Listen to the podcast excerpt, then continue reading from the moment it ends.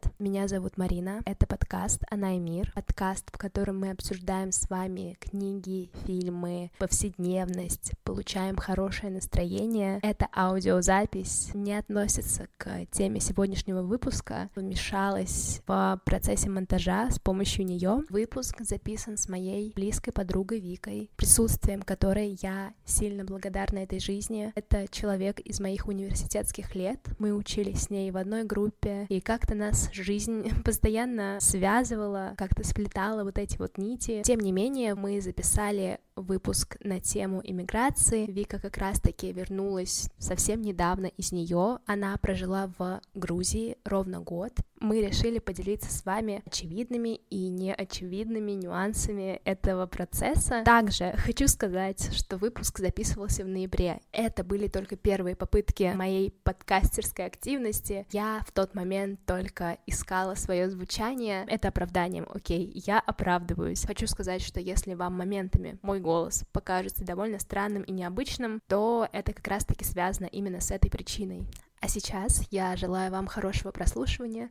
Надеюсь, этот выпуск вам понравится, потому что мы старались, мы получили хорошее настроение в процессе записи, мы веселились, мы улыбались, мы смеялись, и это очень здорово, когда в жизни случаются такие моменты.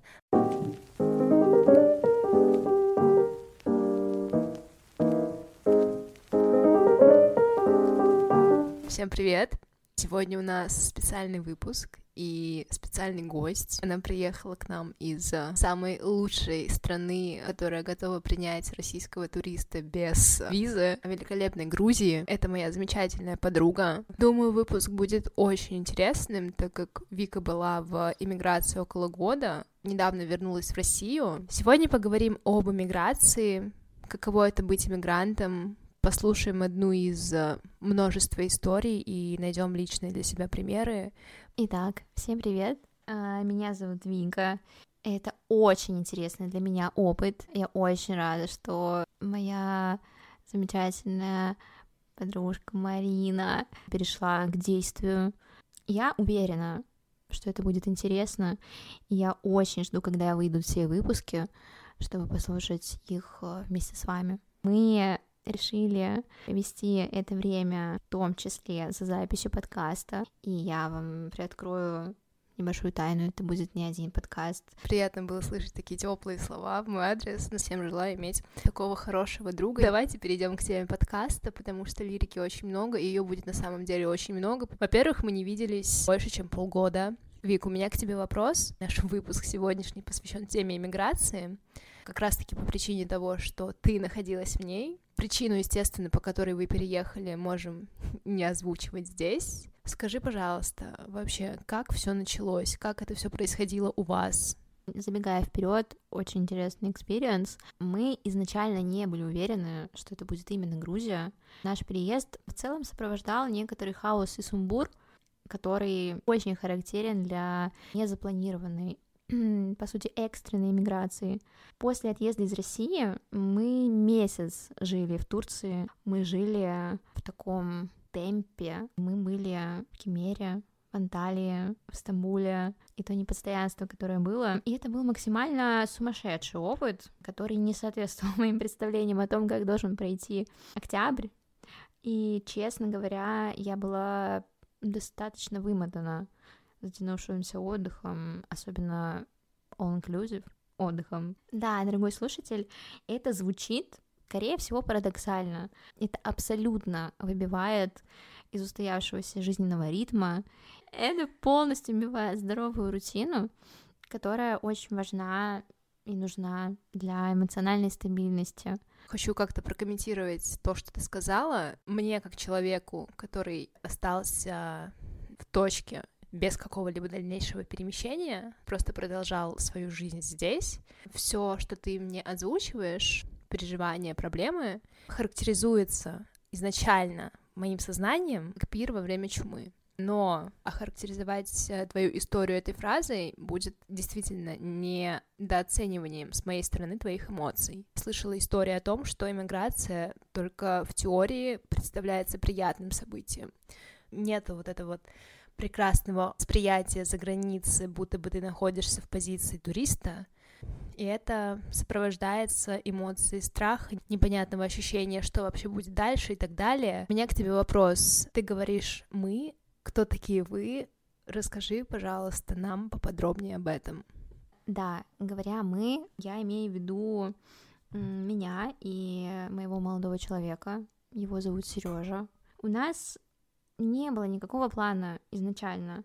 Если он был, то планом его очень сложно назвать. Абсолютно непродуманный переезд во время нестабильной и угрожающей безопасности, иногда даже жизни ситуации в стране.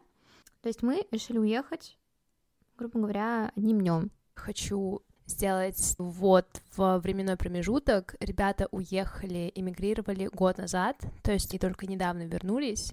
Помню, вы только-только переехали в Питер на тот момент, сняли очень уютную квартиру. Да, конечно, ты очень точно заметила, на самом деле. Мы начали новый этап, мы переехали в прекрасный Питер и в ту самую прекрасную квартиру, а, которую тоже сказала. И да, она была в самом центре, она была на Сенной площади. Казалось бы, все идет просто замечательно, потому что я практически в этот же момент, момент переезда, нашла новую и на тот момент мне казалось прикольную работу. Пришлось обрубить этот этап. Я вспомнила, как наш общий друг сказал одну фразу. Иммиграция никогда не бывает комфортной. Я с ним, конечно же, абсолютно соглашусь, потому что в основном это выбор, к которому подталкивают. Конечно, мы, каждый из нас сам принимает решение, это безусловно. Здесь была абсолютно невозможность из возникших неожиданных обстоятельств планировать что-либо.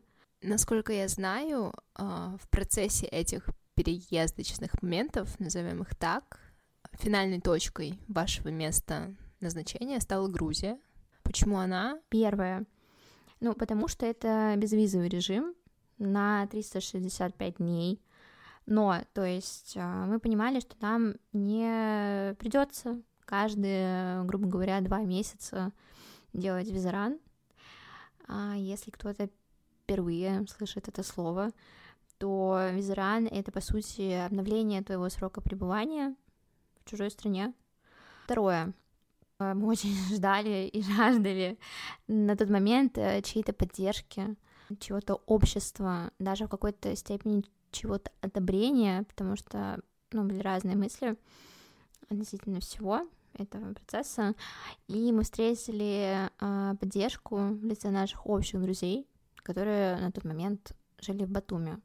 Мы узнали у них э, об инфраструктуре, о ценах, и один из решающих моментов а, был в том, что цены на аренду квартиры в Грузии были значительно более приемлемыми, чем в Турции. Не было бешеных дополнительных калькуляций к оплате комиссии агенту, не было залога, не было необходимости платить на год вперед. В период полной нестабильности и непонимания, а зачем ты это делаешь, нужно ли тебе это. В итоге мы очень устали от постоянных переездов и смен локаций и решили выдохнуть и переезжать в Тбилиси не стали. Интересно, финансовая составляющая. Какие траты и какой размер был по той или иной статье. Скажу заранее, я уточнила у Вики, комфортно ли ей будет общаться на эту тему. Дорогие слушатели, я подтверждаю, что ко мне отнеслись со всей чуткостью, и сразу скажу, что это примерные средние общие траты в месяц, и потом поясню детально, что туда входит. Я буду озвучивать цены в Ларе, если говорить о курсе, это вообще отдельный вид аттракциона. Средний курс где-то 36 рублей в среднем, если мы не берем в расчет непредвиденные траты, то это где-то 4-5 а, тысяч лари. Вы самостоятельно себе готовили еду? В эту сумму включены походы куда-то, рестораны, кино, поездки за город, какие-то занятия, то же самое такси. Грузия, оно не супер дорогое. Мы в основном заказывали еду и практически не готовили. Потом мы поняли, что это не хорошо отражается на общем бюджете. Или провести эксперимент и какое-то время готовили еду самостоятельно. Экономия была, но она была несущественной. Возможно, если мы будем добавлять к общей средней сумме, которую я уже назвала, поездки за город, то туда добавится еще небольшая стоимость. Все поездки за город и траты ограничивались лишь э, тратой на средства передвижения. Плюс э, эту трату можно вообще исключить, так как у наших друзей есть машина, и мы довольно часто с ними куда-то выбирались. Конечно же, в какой-то момент э, мы определили для себя необходимость э, похода в кофейни, рестораны. Я хочу отметить, что огромное количество мест открывалось и продолжает открываться. Как правило, это все открывается экспатами. И несмотря на притоки оттоки релакантов, в общем-то, ни одно из наших любимых мест не закрылось и продолжает работать. Может быть, это из выгодных условий ведения бизнеса в Грузии, может быть, конечно, по личным причинам, но ситуация такая.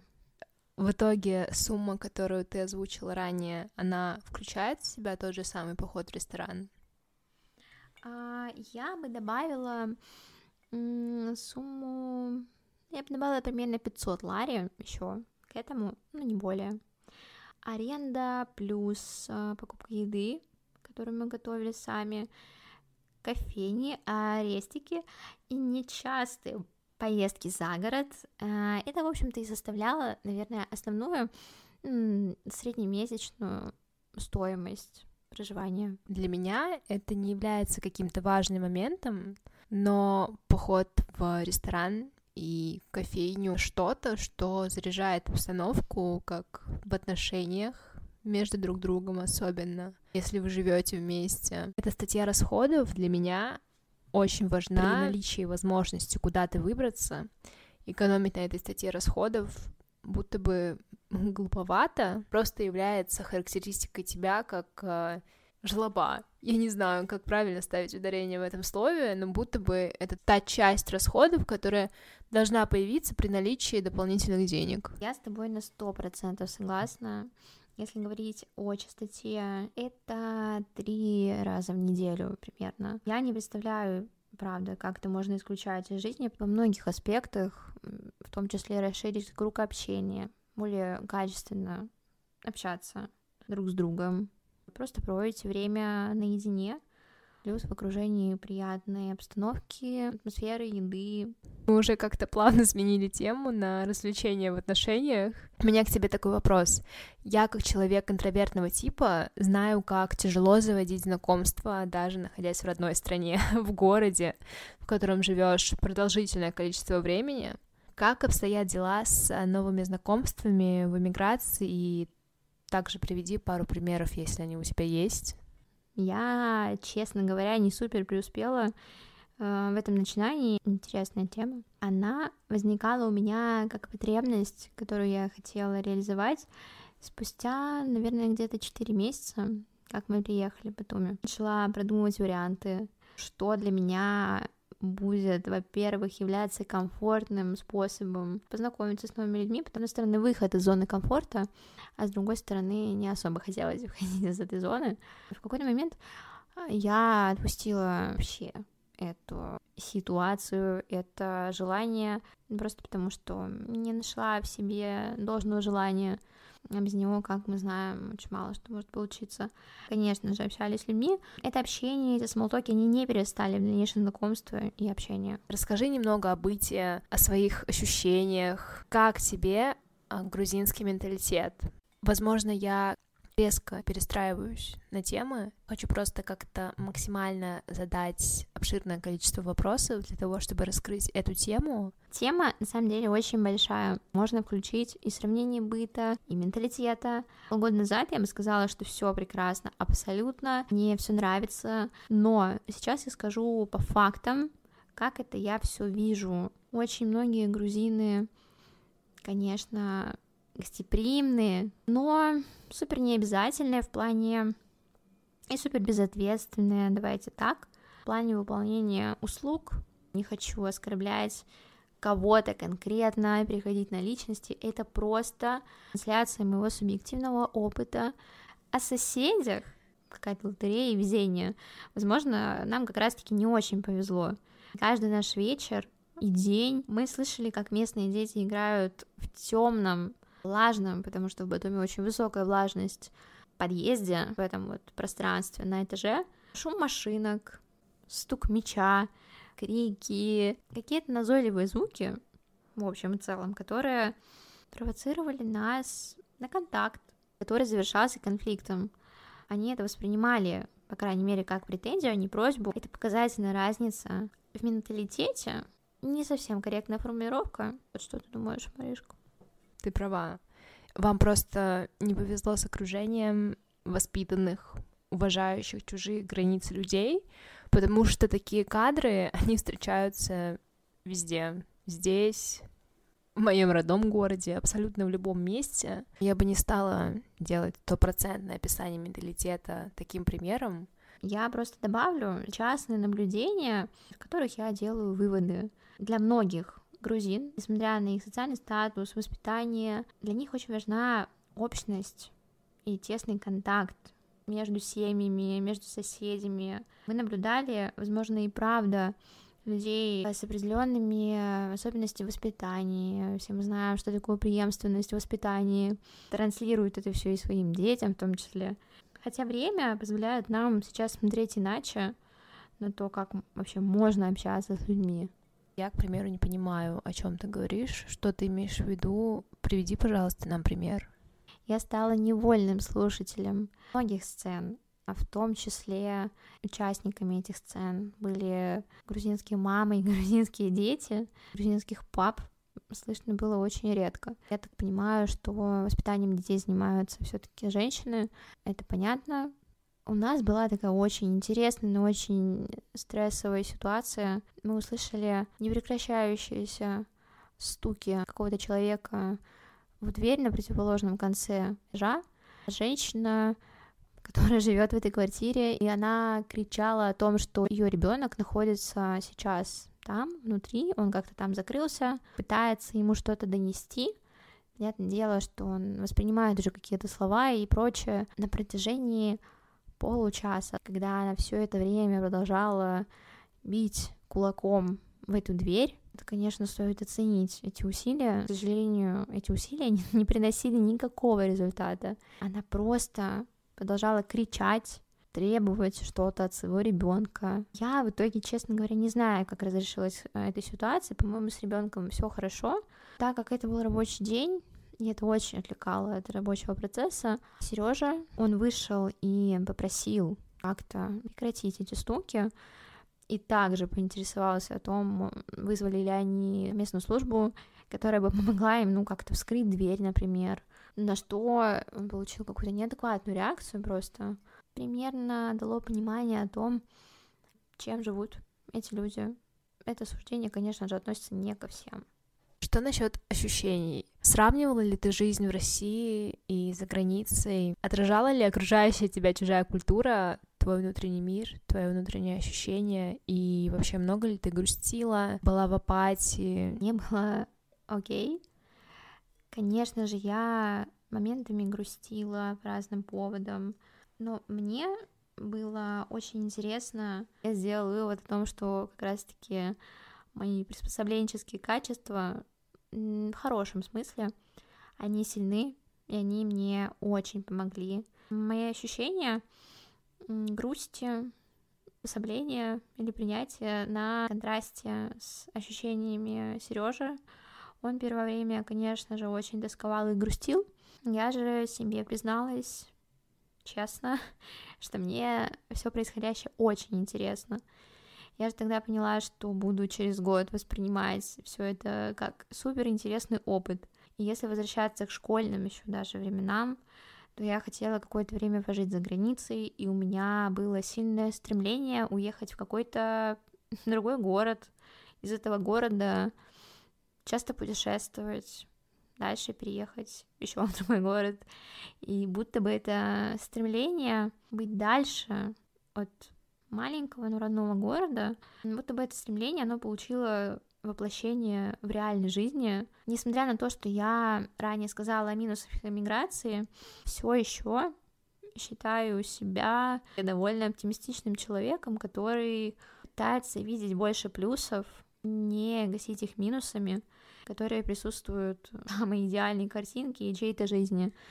Первое время я сравнивала все, но потом после погружения в эту среду, как-то, знаете, очень органично происходили эти все изменения, как во вкусовых предпочтениях, а, в еде, так и в поведенческих паттернах.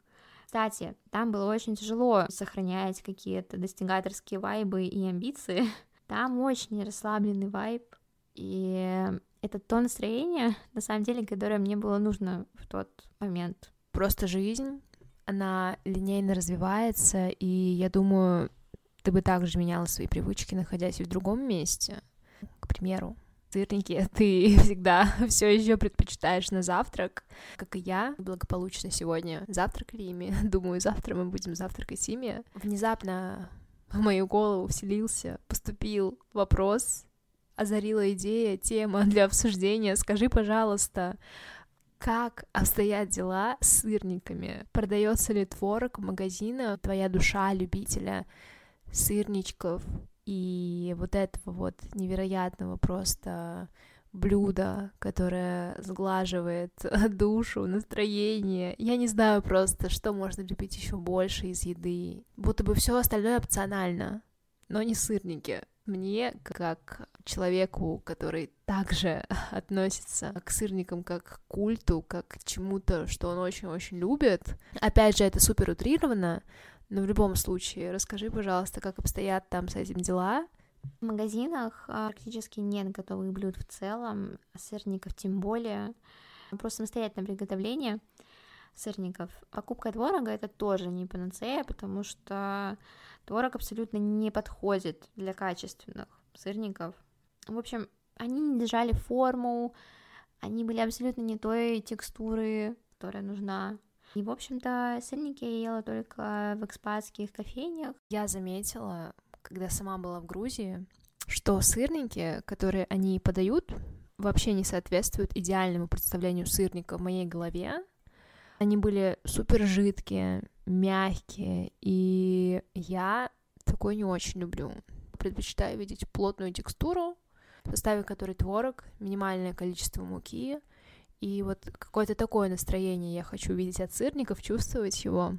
Единственное, что спасало и вытаскивало грузинские сырники, я была только в Тбилиси и пробовала сырники в Тбилиси, это топпинги и какая-то подача с дополнительными какими-то ингредиентами. Это вот все, что помогало им чувствовать как бы себя хорошо. Помню очень хорошо сырники в Дэвис Гарден. Если вы будете когда-нибудь в Тбилиси, это, наверное, единственное место. Несмотря на гастрономическое разнообразие мест Тбилиси, мы, мы, действительно мы, Вика согласится со мной, я думаю, советуем вам всей душой посетить место, которое называется Дэвис Гарден. Помимо атмосферы, которая является очень приятной, мы встречались назовем это дейтинг встречей, двойное свидание. Вообще о нашей встрече в Тбилиси можно говорить очень долго. Первый раз за последние полгода я человек довольно интровертный, и если бы не желание Вики как бы вообще сделать эту встречу, наверное, ее бы и не было. Не сообщала о том, что я собираюсь прилететь в Тбилиси. Просто как-то выложила историю в Инстаграм с надписью Гамарджоба, и она мне написала, что, конечно же, они приедут в Тбилиси и встретятся с нами. Небольшая история всего этого процесса. В общем, вернусь к теме. Да, если вы любите кальянов, как и наша молодая иллюзия, вам понравится это место, потому что вроде бы, вроде бы мы получили довольно хорошие рецензии на эту тему. Мы, как любители э, вкусно поесть, как любители круто провести время, также посоветуем это место. И лично от меня рекомендация. Там есть такая позиция масала с э, какими-то специями. В общем, когда они его делают, аромат на всем втором этаже, где находится кухня, насколько я понимаю, стоит просто невероятный на соевом молоке. Не делайте, пожалуйста, какие-то отвратительные э, восторжения на этот счет. Э, просто сам аромат и вкус специи, вот этой масалы, которую они там делают, он перебивает все, будто бы вот молоко, вкус вот этого жирного вкусного молока коровьего, он не нужен. Будто бы вода будет очень пресна, А соевое молоко, не знаю, какое-нибудь альтернативное, другое не пробовала. Именно на соевом молоке это очень-очень вкусно. Марина сейчас рассказала про эту поездку в Тбилиси, про то, как мы проводили время, и нахлынули какие-то воспоминания и очень приятные ощущения. Да, очень было хорошо. Я еще добавлю, на самом деле, что в рестиках присутствует факт непостоянства в качестве, а, при всем огромнейшем разнообразии и кухонь, и а, каких-то разных вариаций сырников и других блюд, и классных, интересных концептах, но никогда не знаешь, каким именно получится когда-то понравившееся тебе однажды блюдо. Такие вот дела. Ну, я думаю, что Дэвид Гартен является исключением из этого правила, из этого грузинского, сложившегося твоим мнением, впечатлением от пребывания в какой-то определенной точке. Ощущение, будто бы я пиарю Дэвид Гартен изо всех сил. Это абсолютно объективное мнение относительно Дэвид Гардена, я сто процентов с этим согласна. Я была там, я могу подтвердить что это абсолютно атмосфернейшее место. Мне кажется, мы раскрыли тему иммиграции, будто бы это вынужденная штука. Финальный вопрос для нас двоих. Если все-таки иммигрировать добровольно, то куда бы ты хотела уехать? Даже если ты смотришь на это место глазами туриста, неважно. Вопрос просто на помечтать.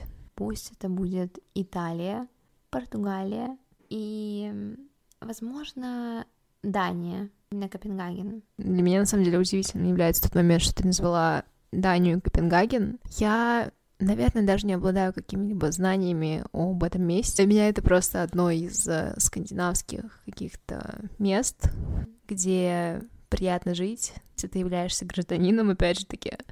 Что насчет меня, ты, наверное, знаешь, мой ответ на этот вопрос. Очень хотела уехать в Лиссабон. Я не была еще ни в одном месте, в котором так уютно себя бы чувствовала. Может быть, даже не Лиссабон. Я слышала, что есть еще Порту. Будто бы это место про меня. Как-то раз, когда я там была, мы ехали на самокатах, электронные самокаты, проезжали, и на стене слева была надпись на английском языке «Ты должна была оказаться здесь. Отдаленное от центра города место. Эта фраза меня так задела, она меня так сильно впечатлила, и она въелась в мое сознание, и на этом мы завершим наш диалог. Надеюсь, ребята, вам было интересно. Новый для меня опыт. На этой селфиш-ноте мы завершаемся. Всем пока. Давайте добавим СМР в этот подкаст. 太轻